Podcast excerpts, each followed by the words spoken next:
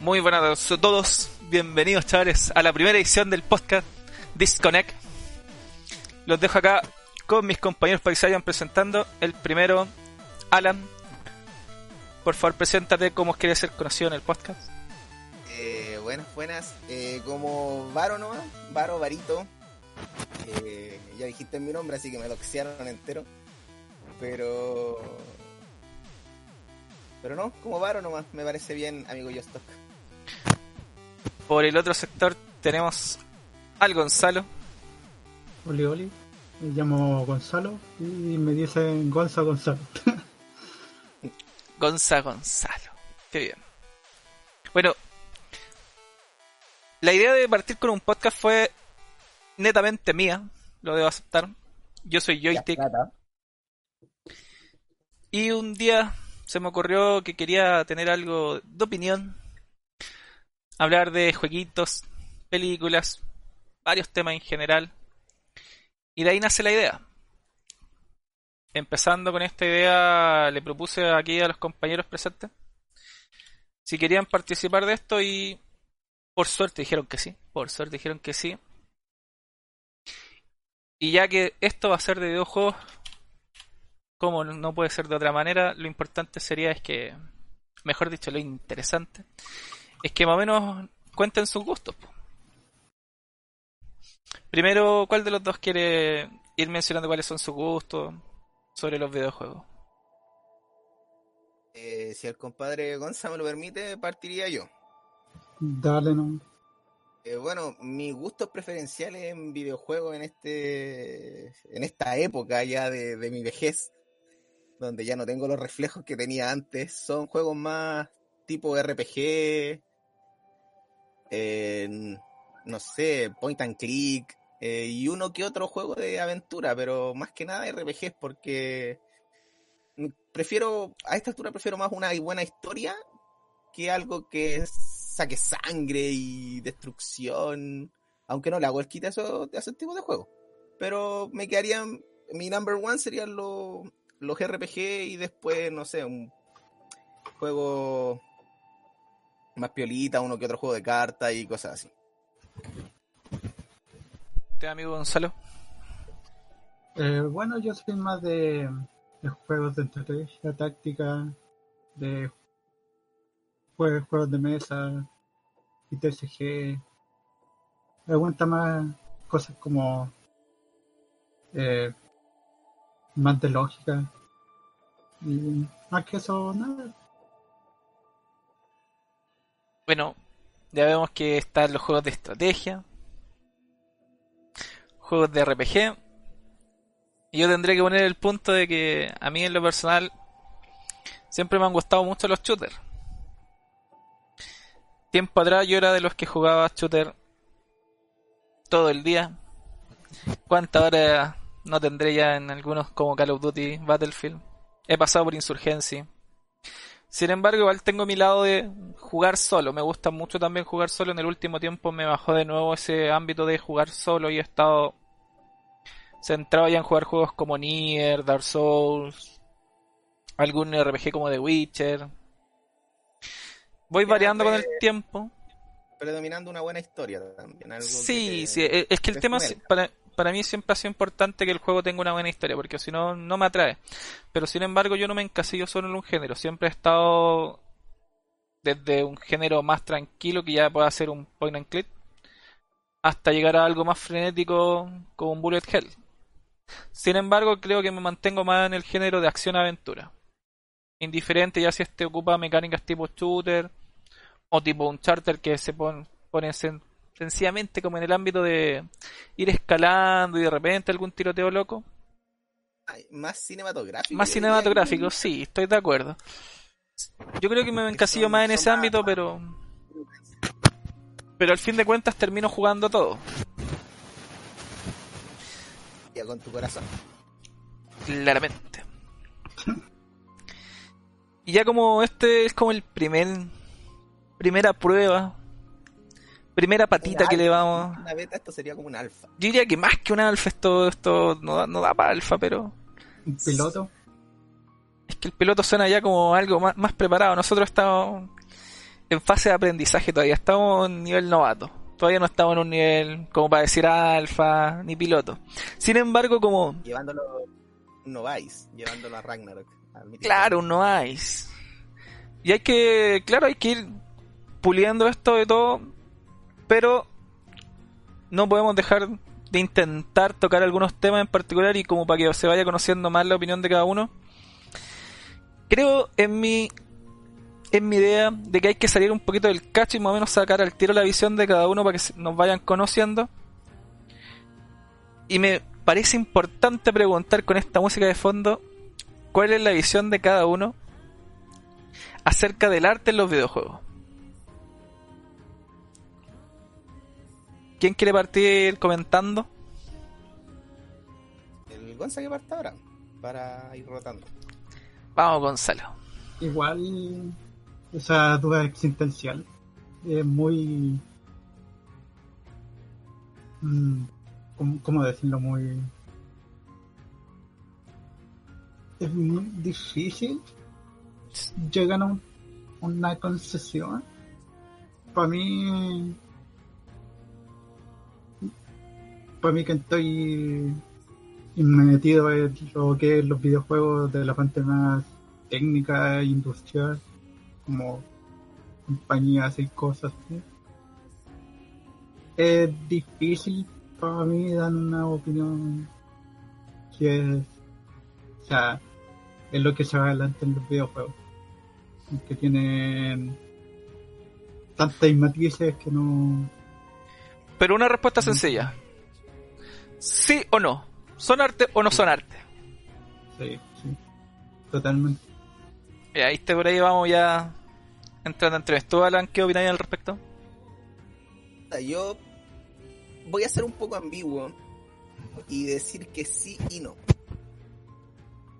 Eh, dependiendo, como, como se dice, el arte es subjetivo. Entonces tú puedes encontrar diferentes tipos, tú puedes encontrar un videojuego arte por diferentes eh, motivos. No sé, su música puede ser bonita, su, su diseño, sus niveles. Entonces yo pienso que eso depende de la persona que esté jugando el videojuego en, general. O sea, si a mí me gusta, soy fanático de la buena música, voy a encontrar un juego con una buena banda sonora. Por ejemplo, a mí la banda sonora de The Witcher, The Witcher yo no encuentro un buen juego, pero la banda sonora no me gusta mucho. Son una mezcla de tribales y cosas así, pero en The Witcher 3 sale Shakira, creo. Eh, Mira, eso, eso no lo sabía. He jugado el primer y segundo de Witcher, pero no el tercero como pasa Entonces, eh, pienso que es dependiendo de la persona que lo esté jugando encontrar el punto. Porque, por ejemplo, yo Ori lo encuentro bonito visualmente. Comprensible. Y claro, es, es un juego de, una, de un género común, pero visualmente muy bonito. Entonces yo opino que eso, que es dependiendo del punto de vista de cada persona. Mira, yo en cuanto a mi opinión sobre los si los videojuegos son arte, también entro en el punto del sí y el no. Sin embargo, lo mío es por una razón distinta. Si me voy a la explicación de qué es lo que es arte y qué es lo que no, arte vendría siendo sencillamente algo que intenta expresar una idea o visión acerca de un concepto del mundo, ya sea de algo en general. Es como para entender algo y transmitir algo bajo ese concepto, si uno se pone a analizar los videojuegos como tal, hay videojuegos que son arte y otros que no lo son. Me explico. Por mucho que un videojuego, no sé, ya sea... Voy a poner el caso de Ori. Ori tiene un diseño muy lindo, muy hermoso. Tiene una visión bastante agradable. Tiene música muy agradable. El concepto artístico también es muy vistoso, fuera de los diseños como están realizados. Sin embargo, si el juego no transmite algo, solamente sería un cúmulo de diferentes artes que están alojados en un videojuego, lo cual no le daría el título de decir este videojuego es arte. Pero la historia de Ori intenta transmitir algo. Y eso es lo que convierte en arte un videojuego. Por eso un videojuego, por ejemplo, como FIFA, por mucho que tenga sus diseños muy bien realizados, por mucho que tenga una banda sonora quizás espectacular, un juego como FIFA nunca va a llegar a ser arte porque no te intenta transmitir nada, solamente está adecuando un concepto ya real que es el fútbol, fútbol, buena, que es el fútbol, a transmitirlo a un videojuego para dar la sensación de que está jugando un juego de fútbol, valga la redundancia. Pero esto no lo convierte en arte porque sencillamente no, no intenta transmitir nada. En cambio, yo pienso, a mi modo de ver, que un juego para ser considerado arte, como dije anteriormente, tiene que ser un juego que intente transmitir alguna emoción o alguna idea. Claro, porque eso, por ejemplo, volviendo a tu tema de, del FIFA, ya que lo pusiste ahí a, colación sobre mesa, eh, podría ser eh, algo hecho, bien hecho técnicamente. ¿Mm? Tú encuentras que el FIFA o el PS manejan mejor o peor, pero están bien hechos en ese sentido. Pero al igual que tú, yo también creo que no vendría siendo arte, vendría siendo un juego bien hecho técnicamente. Correcto. Pero para alguna persona, como te, como para alguien que encuentra eso, que le fascina lo técnico y lo el diseño, puede encontrar que está bien hecho y que puede llegar a ser arte en su punto de vista. Sí, no, pero por eso yo mencionaba que bajo mi punto de vista eso no sería arte porque el juego no te intenta transmitir nada. No necesariamente porque algo esté bien ejecutado se transforma en arte. Por ejemplo, eso también se va en referencia a algunos artistas los cuales tienen una voz muy prodigiosa. Sin embargo, cuando canta ellos no transmiten nada. Su técnica vocal puede ser maravillosa, pero no se puede considerar arte algo que no transmite. Ese es bajo mi punto de vista. Bad Bunny, Bad Bunny no, no toquemos temas escabrosos aquí, por favor. La vida es un ciclo. Pero bueno. Y ya pasando como un poquito ya de esta visión para ir conociendo la opinión de cada uno algo chiquitito, algo conciso, que fue para más que nada sacarnos ese sesgo, ese tema. Ese, ese sesgo, sí, es que es un tema que en algún momento iba iban a preguntar, iba a ser necesario aclarar. Y qué mejor que tocarlo en la primera parada, se podría decir, de este largo camino, ya que permite, de cierta manera, poder ir conociendo la visión que tiene cada uno acerca de los temas. Claro, y más adelante cuando si esto llega a buen puerto y, logramos hacer algo más em, bien hecho, no, no voy a decir la palabra profesional porque tendría que ser muy complicado y en los tiempos que corren ahora no es difícil. Pero más adelante podemos volver a retomar este tema con otra, con un poco más de, de pauta, por así decirlo, porque como ahora estamos es que esta es la visión general. Yo creo que más, más adelante, quizás si a alguien le interesa que toquemos, que toquemos el tema, podrían preguntarnos, no sé, por algún juego en específico o algún algo más concreto, cosa de no hablarlo tan abiertamente, porque al fin de cuentas es un tema complejo que no siempre tiene una respuesta definitiva. Tiene muchos matices y muchas aristas que se pueden tocar referente al mismo tema. Pero ya como tampoco es la gracia que esto dure 5 minutos, y como recién estamos entrando en patita, yo creo que lo interesante también en este momento va a ser meter ya al tiro como la mano ahí, darle duro a algún tema y generar polémica. Generar un poco, generar un poco de, de picazón. Claramente.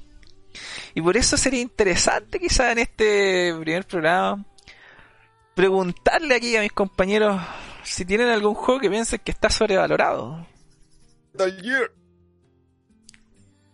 Salieron, salieron voces que veo, voces de inframundo ahí que me nombran a un juego endiosado, pero vamos a ver la opinión de cada uno.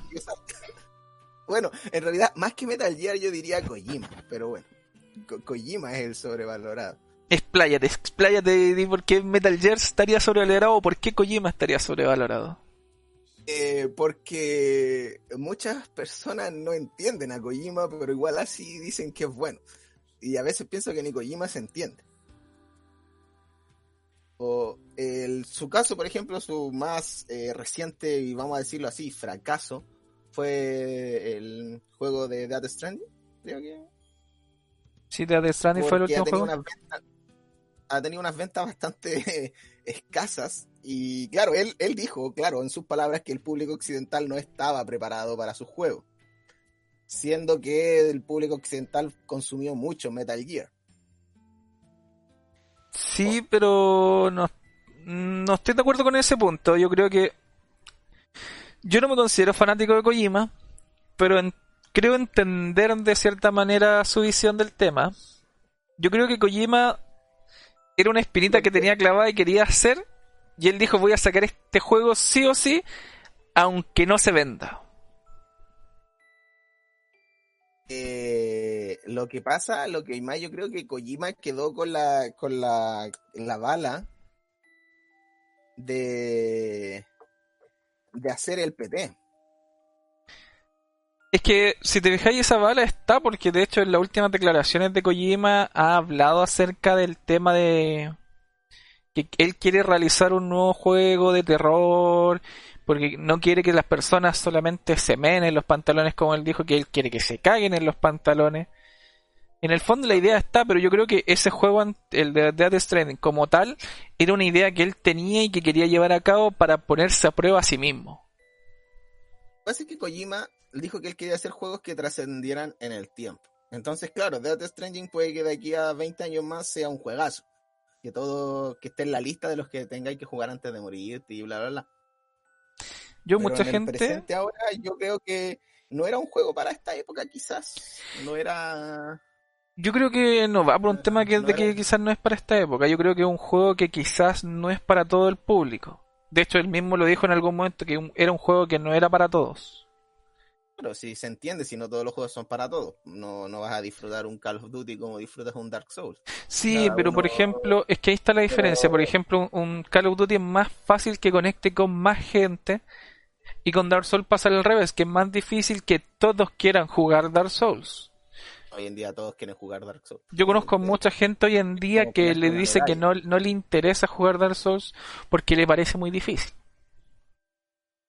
Entonces igual... Dark Souls está más fácil, de hecho, que los antiguos. Que ya ese... Ya, el tema de Dark Souls lo tocaremos en otro momento retomando el este de, la saga así, de, de, lo sobrevalorado, ¿cachai?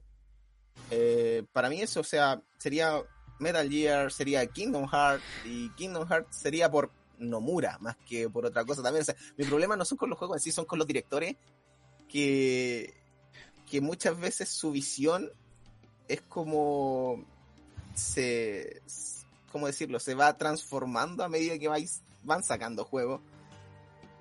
Porque todo el, Kingdom Hearts 3 también no les fue excesivamente bien a pesar de que todos los años que lo esperaron y de todos los spin-offs y, y secuelas y cosas que fueron saliendo y al final terminó siendo un juego que pasó sin pena ni gloria. Pero a ver, que anunciaron DLCs. Permíteme preguntarte una cosa. Lo que estoy entendiendo es que tú me estás queriendo decir en el fondo, bueno, estás queriendo decir en general a todos, que no hay juegos sobrevalorados, sino que los sobrevalorados son los directores de los videojuegos. Eh, no, te estoy hablando, porque si hay juegos, o sea, juegos sobrevalorados también depende de qué tú mí sobrevalorado, porque por ejemplo, no sé, eh, los juegos del Dark Souls puede estar sobrevalorado porque lo, tiene una gran fanbase que lo endiosa, pero lo que yo voy es que muchas veces el director o la visión del director yo creo que es el que hace que el juego pase por diversas opiniones. Mm, comprendo, comprendo.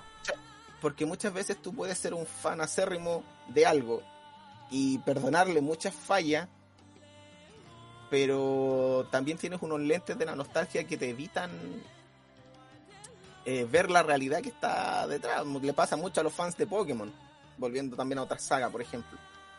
Que siguen defendiendo a, y nunca mejor dicho, a, espada y escudo, a su saga. Y la saga está muerta, o sea, si no cambian la fórmula,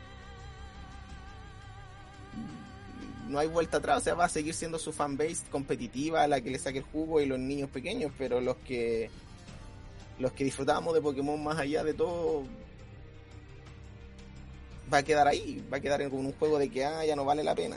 Entiendo tu visión. Entonces, esa, es mi, Gonzalo, ¿cuál sería tu opinión al respecto. ¿Qué el juego tú crees que está sobrevalorado en esta época? En esta época actual hay tanto. Pero oh, tírate, más mojate, mojate. El que me hace más seco es el Unreal Un tema de que lo tienen como en el Olimpo de los videojuegos. Sí, siento que es un buen juego. no es lo excesivamente bueno que la gente opina que es. siento que mecánicamente eh, es simple pero efectivo. Pero siento que no es un juego del Olimpo, de los top 10 de los videojuegos como he escuchado tal vez en, en lados. Entiendo. Mira, yo voy a proponer quizá voy a entrarme, voy a meterme quizá en un berenjenal con lo que voy a decir, pero en mi visión no van a cambiar mi mente, change my mind, como dirían por ahí. Y pongo la, etiqueta y me siento en una esquinita. Porque yo pienso que juego sobrevalorado a fecha actual sería primero Doom. Con el reciente lanzamiento de Doom Eternal, la gente, oh, es el mejor shooter, la mejor historia, faltan más videojuegos así. Y a título personal pienso que está bien, el juego puede ser muy entretenido, muy bueno mecánicamente, sin embargo, no pasa de un juego de, un 8,5, de un 8. Son juegos que están bien, sin embargo, Doom no tiene una gran historia que sea contada en el juego. Porque, claro, mucha gente me podrá decir, oye, pero Doom tiene una gran historia, tienes que leerte esto, esto, otro. Sin embargo, claro, para yo conocer la historia de Doom necesito leer otras cosas que no están dentro del juego. Porque dentro del juego lo que yo hago es sencillamente matar demonios de una manera cool.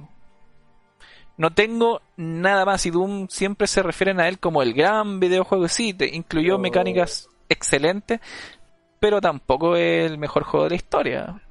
Pero si me permitís decirte algo aquí en este momento, el mismísimo creador de Doom, ¿cachai? Era en sus tiempos em, partidario de que los juegos no deberían tener tanta historia. Sí, estoy de acuerdo. La, frase que él dijo cuando le preguntaron sobre la historia de los videojuegos, pues que era como la historia en el porno. Sí, sí. esperaba que estuviera ahí, pero que no fuera necesaria. Entiendo su visión, pero a lo que yo voy, que yo para mí es un juego sobrevalorado porque claro, a pesar de que sea muy bueno el juego, siento que le falta, le falta porque se tiende a formar algo repetitivo y tiende a aburrir cuando es en exceso. ¿Es un buen juego? Sí. Tú vayas Doom por la mecánica de matar. Sí, pero para lo que yo voy, que no porque tenga buena mecánica quiere decir que va a ser un juego que yo siempre jugaría. Yo creo que mucha gente, si tú le pones Doom todos los días, la gente no te lo va a jugar. En cambio hay otros juegos que sí la gente va a tolerar más porque son más adictivos, más entretenidos. Es que hay juegos que están hechos para ser adictivos. Hay juegos que tienen una lo que se le llama la vara premio. O sea, yo te lanzo la vara, eh, si tú me la traes, yo te doy un premio. Es como asemejándose a las quests diarias de ciertos juegos te incentivan a entrar. ¿Por qué? Porque si tú entras día a día vas a tener una recompensa. Aunque tú no estés disfrutando lo que estás haciendo, simplemente es porque tienes una recompensa. Una recompensa. Llámese, no sé, la victoria del día de LOL, eh, el un caso mío, por ejemplo, de un juego que juego, valga la redundancia, el, el, el sello Wiberiano Celestial en Monster Hunter, que te incitan a entrar y hacer la actividad Sí, pero son mecánicamente te piden que tú hagas algo, no necesariamente tiene que estar bien. Y si te fijas, estamos hablando de juegos que sí son entretenidos, pero no van más allá de eso. Pasando a otro juego sobrevalorado, y aquí quizá la gente me mate, yo opino que Super Mario, lo voy a dejar ahí, comenta Gonzalo que, que uno con el tema de uno sabe a lo, que va o sea uno sabe lo que es Doom uno sabe lo que es mecánicamente el Doom. Y es, o sea, si lo veo de una parte más de diseño, yo siento que está diseñado para eso. O sea, jugarlo una vez, darte la vuelta y la pasaste bien, Sí. genial, ¿cachai? Mi punto es que yo creo que la gente, Que boomer el darse vuelta a un juego. Yo creo que- el problema es que la gente hoy en día, si tú le preguntas a un top 10, hay muchos que te van a poner Doom y yo creo que Doom no debería estar dentro de ese top 10. Sí, eso- Ese es el tema. Es que ahí vamos, porque por ejemplo, eh, tú en los top 10 son. Es que al final todo es subjetivo si no sacamos nada con decir algo, porque en muchos top 10 está el Final Fantasy VII. Y claro, el Final Fantasy VII abrió la puerta a los RPG Occidente, pero yo no encuentro que sea la gran maravilla. Para mí, el Final Fantasy VI es mucho mejor, el 9 es mucho mejor. Es que ahí entra otro factor, pero eso lo voy a mencionar Sí. más adelante. Ahora para seguir con el tema de juegos sobrevalorados. Por ejemplo, otro juego sobrevalorado, como ya dije, Super Mario. Siete. El Final Fantasy VII. Pero espérate. No, yo no voy a tocar todo el tema de- de Final Fantasy VII. Todavía no, ese lo voy a dejar para otro momento, porque un juego sobrevalorado sí. Va a ser, va Pero- a ser como Square Enix, cuando eh, Final, eh, Final Fantasy VII es como el botón de pánico de Square Enix. Entonces, Ya, mira. de pánico igual. Estamos tocando el tema de Final Fantasy VII, lo voy, a- lo voy a tocar al tiro ya. Vamos a salir del berenjenal porque quería tocarlo después cuando jugara el remake, pero ya que estamos lo voy a hacer right now. Final Fantasy VII yo creo que es sobrevalorado por un tema de factor nostalgia, porque muchos nacieron justo en esa época donde nació Final Fantasy VII, donde la gente lo único que veía era Final Fantasy VII, y su primer ju- videojuego denso en cuanto a historia, en cuanto a jugabilidad, fue Final Fantasy VII. Si tú a la gente le hubieras puesto que jugara primero Final Fantasy VI, su opinión cambiaría rotundamente, porque Final Fantasy VI de lejos es el que tiene la mejor historia. De lejos. Quizá mecánica... Villano, loco, aguante. En- eh, es que loco. historia en general Final Fantasy VI es mejor. Sin embargo, las mecánicas con el paso del tiempo no lo dejaron surgir también porque es un juego que se ve feíto. Digámoslo así, se ve feíto. Para uno que es nostálgico y le, le encanta ese diseño de videojuego es hermoso, pero sin embargo mucha gente que jugó primero Final Fantasy VII dice Final Fantasy VII es mejor. Sin embargo, otros que jugaron primero el 8 encuentran al 8 mejor y otros que jugaron al 9 al 9. Sin embargo, me ha topado con muchos casos de gente que deja esa percepción nostálgica al lado y juega distintos Final Fantasy y llegan a la conclusión de que el 7 sí es un buen videojuego, pero llegan al punto de que los mejores vendrían siendo 6, 8, 9 y en algunos casos el 10. Pero siempre, siempre la pelea, pero siempre la pelea se encuentra entre Final Fantasy 9 y Final Fantasy 6. Sin embargo, el 7 gana por goleada por un factor nostalgia. Porque tiene a uno de los juzbandos más juzbandos de los juzbandos de los videojuegos. No, más que por eso saca, saca cuentas que mucha gente que entró por primera vez a jugar videojuegos cuando era niño, tuvo una PlayStation y el juego en ese momento top de PlayStation era Final Fantasy 7. Lo vine a conocer terrible tarde, o sea, tarde entre comillas, tenía era la época de la Play 1. Yo nunca Pero- tuve la oportunidad de conocer primero Final Fantasy, yo conocí primero Leyenda del Dragón.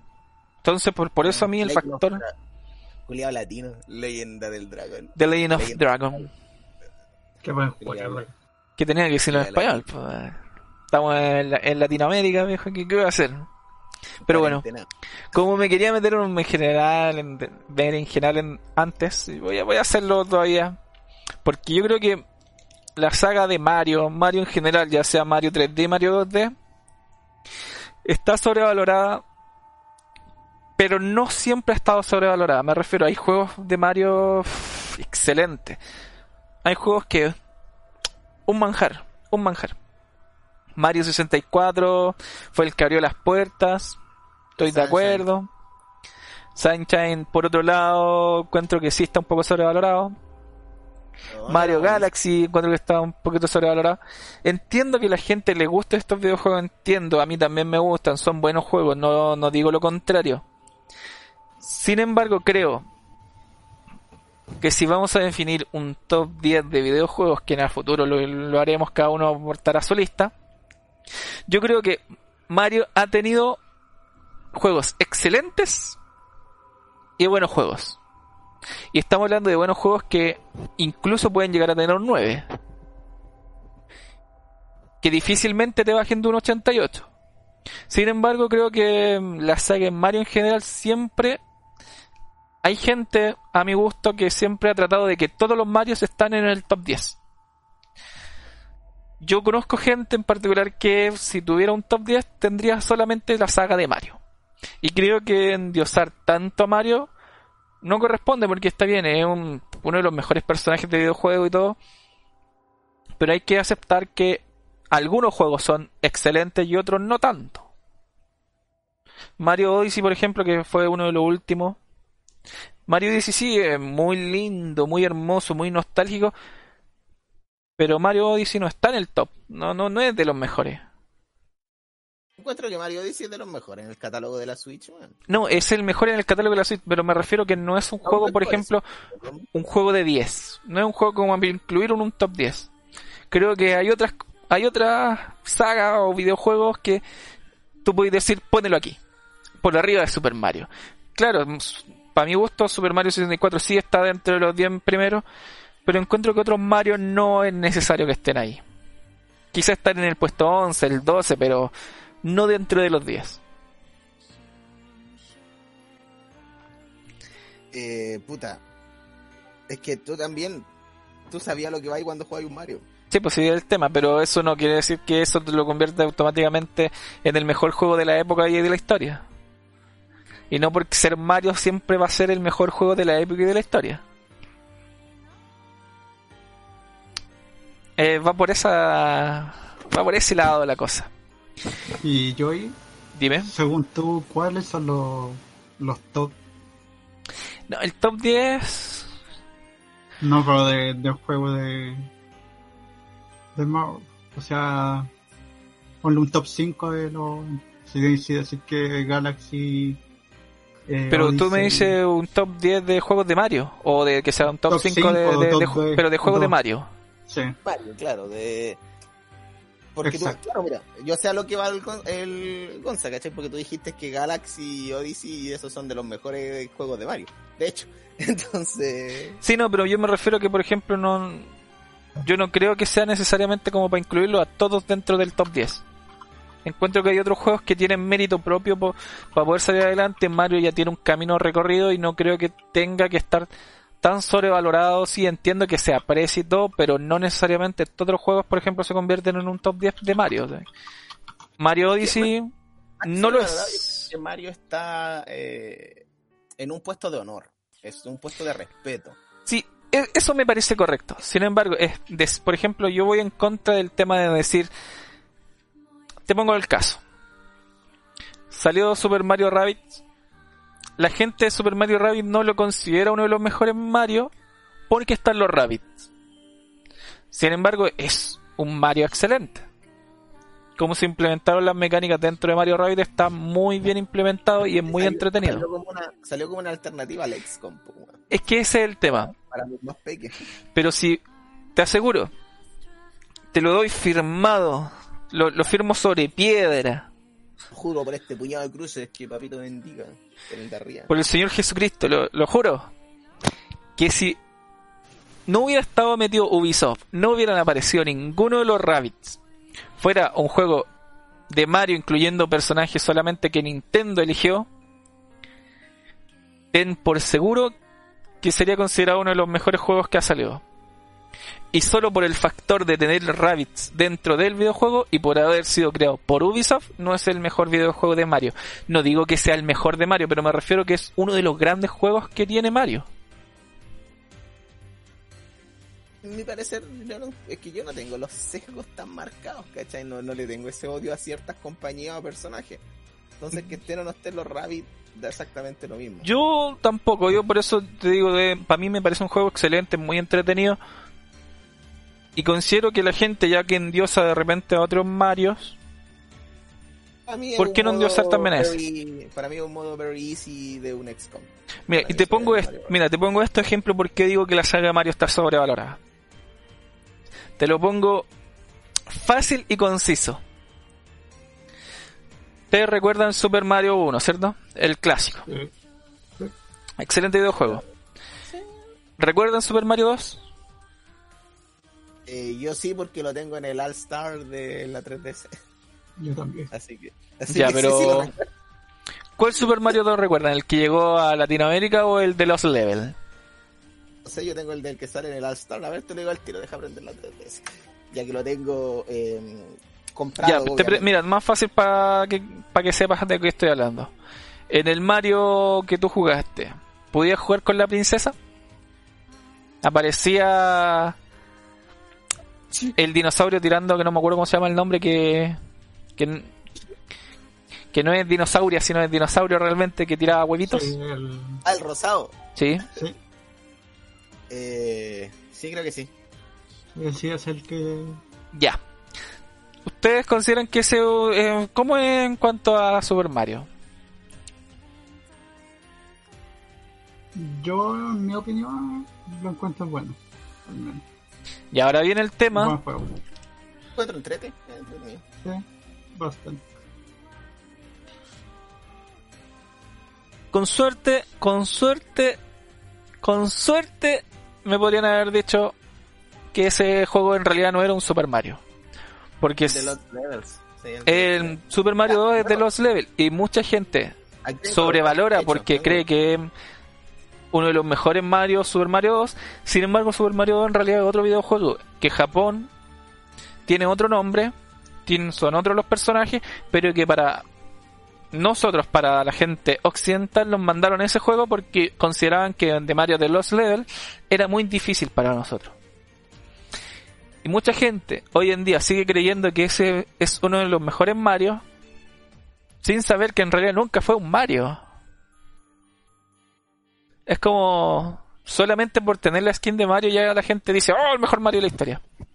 Es como Doctor Mario, pues weón, sí, también tenés que tener en cuenta que, que son muchas veces juegos que la gente disfruta porque son buenos y son entretenidos. Si no, no, en eso no te lo, no te lo discuto. Que no hay que confundir.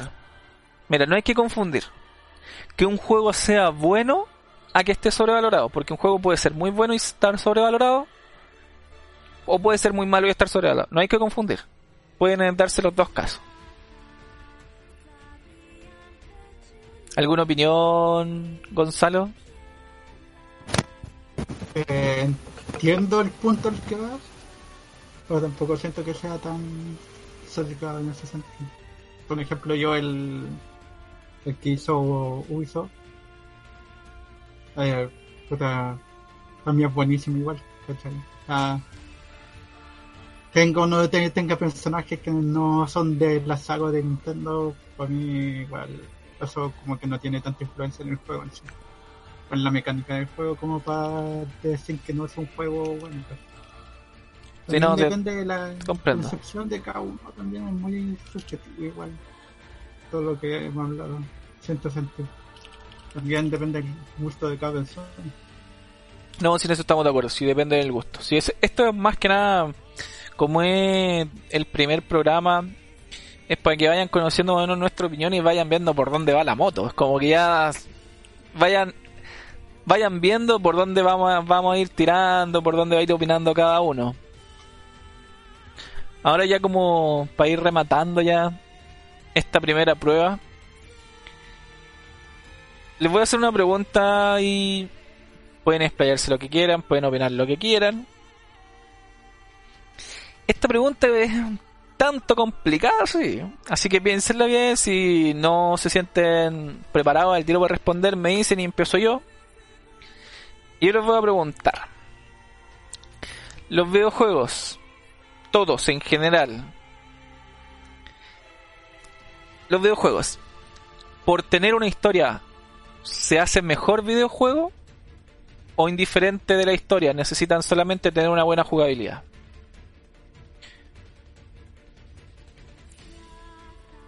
Me explico. Me Ay, explico. te- No, sí se entendió. pregunta. Se entendió tu pregunta. Pero me, explico, Eh. mira, más a fondo, para dejarlo aún más claro. Les voy a poner así. Si Dead Stranding, fíjense el juego que le estoy nombrando, Dead Stranding, no tuviera una buena historia, o Walking Dead, aprovechando quizás no todos conocen Dead Stranding ya, de Walking Dead, si no tuviera una buena historia, ¿sería un buen videojuego? ¿De cuál estoy hablando? ¿Del Walking Dead de Telltale? Del del- de Telltale, claramente. Eh, pienso yo. Y Sí. siento que depende del, del juego que sea, del estilo de juego que sea. No es lo mismo eh, un juegazo eh, siendo una novela visual que un shooter. ¿Cachai?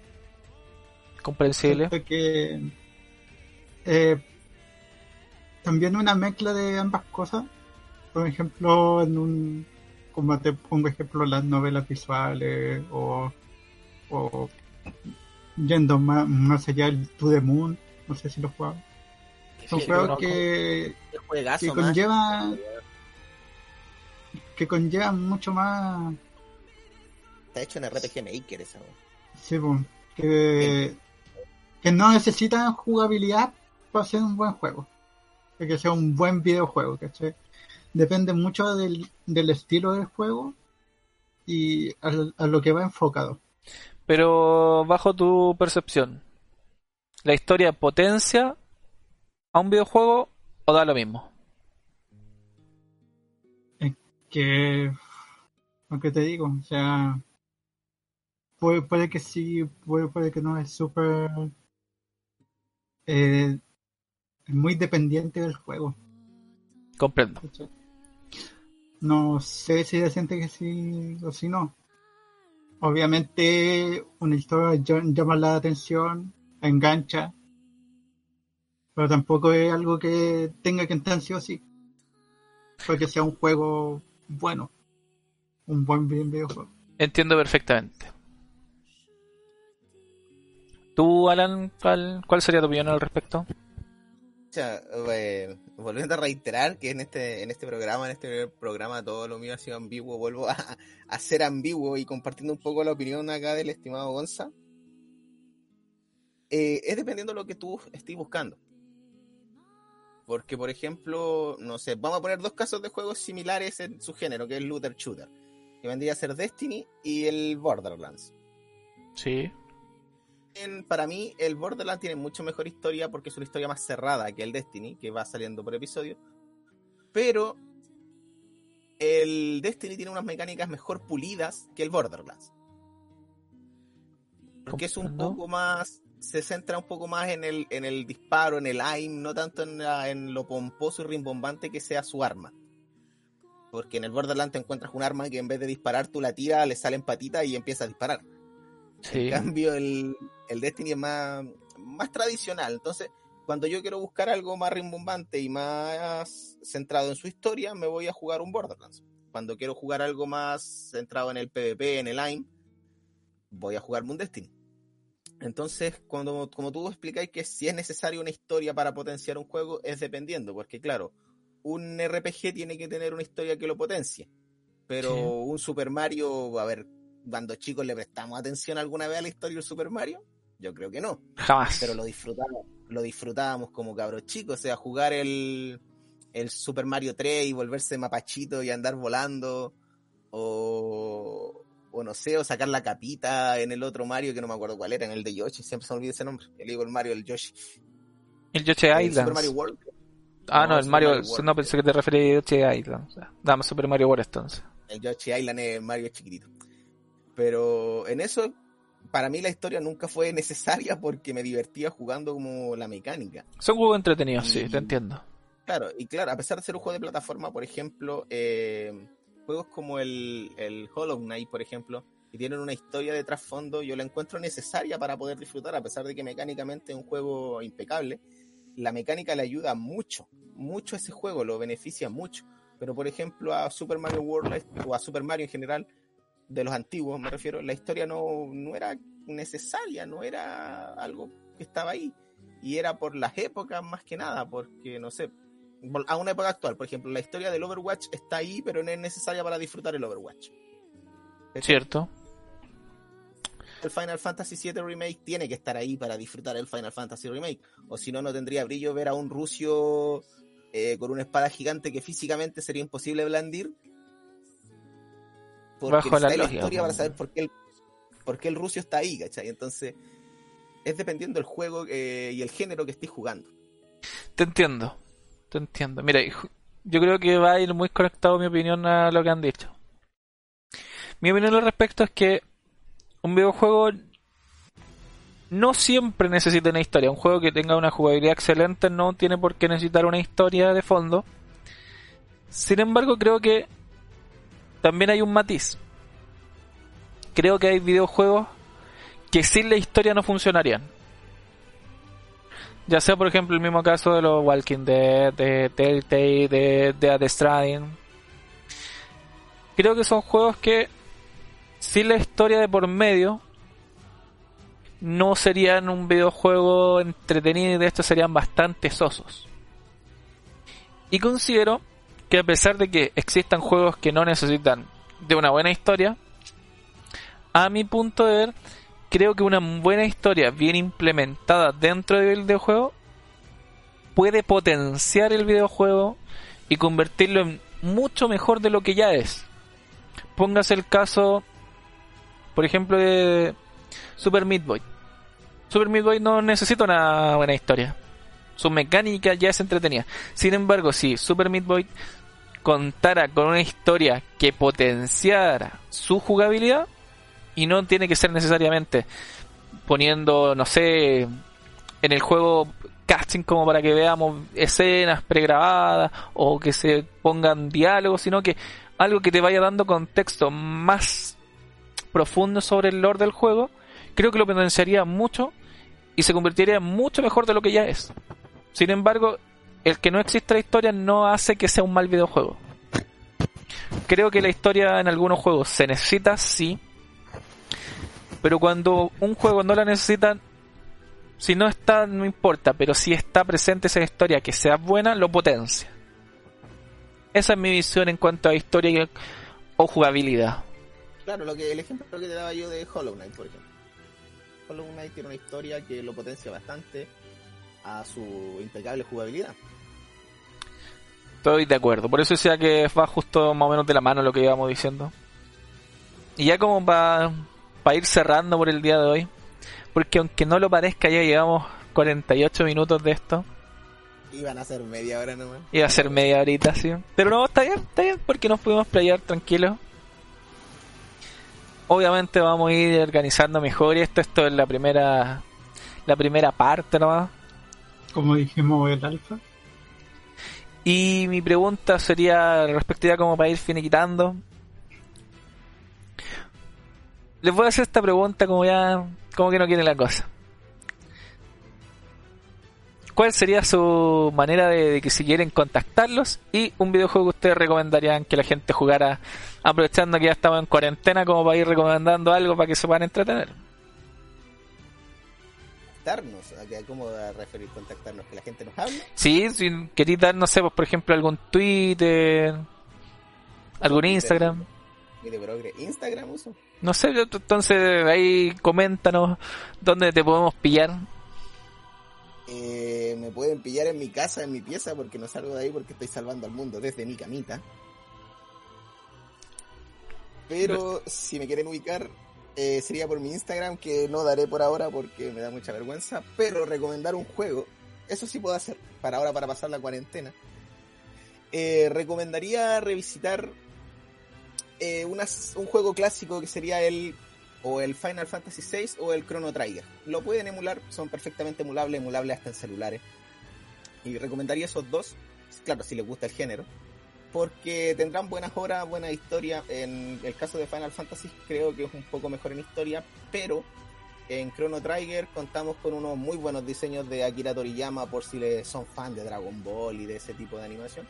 Tenemos por ese lado también y una historia bastante buena también, quizás no al punto del 6, pero bastante buena. Y como digo, son perfectamente muy fácil emulables esos dos juegos al día de hoy, porque conseguir los físicos sería muy difícil. Pero yo recomendaría esos dos. Pasarían un muy buen rato, harto tiempo. Y les entretendrían, tendrían buenas historias que, jugar. Me parece, excelente. ¿Usted, señor Gonzalo? Eh, contacto, tengo que hacerme uno. y videojuego, el Bioshock. El 1 y el Infinite. Es un... Está de lado el 2, me parece eh, me parece interesante, ¿eh? Quizás más adelante nos va a contar por qué el 2.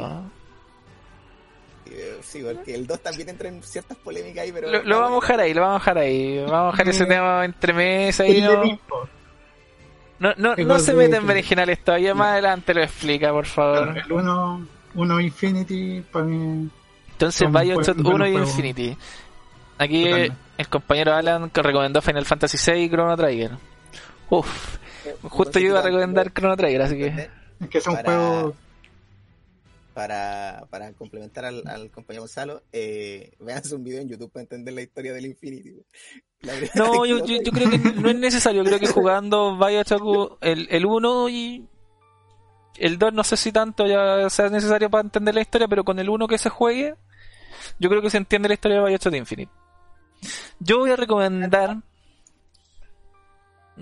a pesar de lo, de lo dicho sobre Kojima, yo voy a recomendar también dos videojuegos, pero uno va a ser más fácil de digerir, el cual sería Metal Gear Solid 3. Yo creo que si hay alguien en la faz de la Tierra que no haya jugado Metal Gear Solid 3, debe jugarlo. ¿El Guns Patriot o el Guns Patriot del 4? Guns Patriot del 4. Metal Gear Snake Eater sería Metal Gear Solid 3. Pueden emularlo también, está disponible para PS3, PS4 creo que también incluso.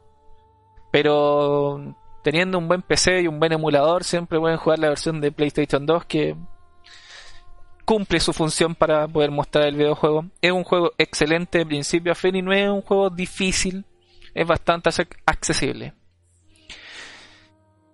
Y como fanático de la saga Souls, de los juegos de Miyazaki, le tengo que recomendar sí o sí Bloodborne. Pero ya ponga, me voy a poner más en el caso de que no tenga mm, PlayStation 4 porque Bloodborne solo está en la Bloodborne Station. Creo que un buen juego para partir es jugando Dark Souls 1. Creo que es un juego que les puede brindar mucha hora y no tengan miedo de jugarlo. No es un juego realmente difícil. Es un juego que lo único que exige es que uno tenga paciencia. Nada más que eso. Y una vez que logran entrar en ese punto de, ok, entiendo lo que me está pidiendo el videojuego, voy a seguir intentándolo hasta que lo consiga, van a ver que van a empezar a disfrutar el juego y la historia al fin de cuentas es muy buena, pero la jugabilidad es lo que engancha, yo creo. Y esa sería mi recomendación. Rueda, Claramente el juego de robar. Y a mí me pueden encontrar por Twitter, arroba joytic, Pueden buscarme también en Twitch haciendo publicidad. Arroba, perdón, arroba en Twitch, no, pues. Es twitch.tv barrita. Es slash serio. También como joystick, me pueden buscar como joystick en Twitch. Pero bueno, este sería nuestro primer programa. Espero que no salió tan bien como hubiera gustado, pero ojalá guste y que sea entretenido de escuchar. Y dejaremos. Y, no se preocupen porque iremos mejorando. Sí, iremos mejorando, iremos corrigiendo los problemas que podrían haber surgido en este, como los ruiditos del Gonzalo, que yo sé que en algún momento pueden haber parecido molestos, se lo tiro al tiro como palo, lo dejo ahí, lo dejo ahí botando ahí, toma, pum, para allá. pero bueno. Pues, no lo presiones. pero bueno, esto sería todo por hoy y los dejamos con nuestra maravillosa canción de fondo, la cual nos hizo aquí una, una eminencia en cuanto a música, la señorita Miyu, que si quieren más música de ella nos pueden decir y nosotros ahí le, le vamos a decir a ella a ver si se hace un canal para subir musiquita. Aguante la Miyu, loco. Lo dejamos hasta acá entonces. Muchas gracias a todos. Cuídense que estén muy bien. Y nos vemos en la siguiente. Chao, chao. Chao.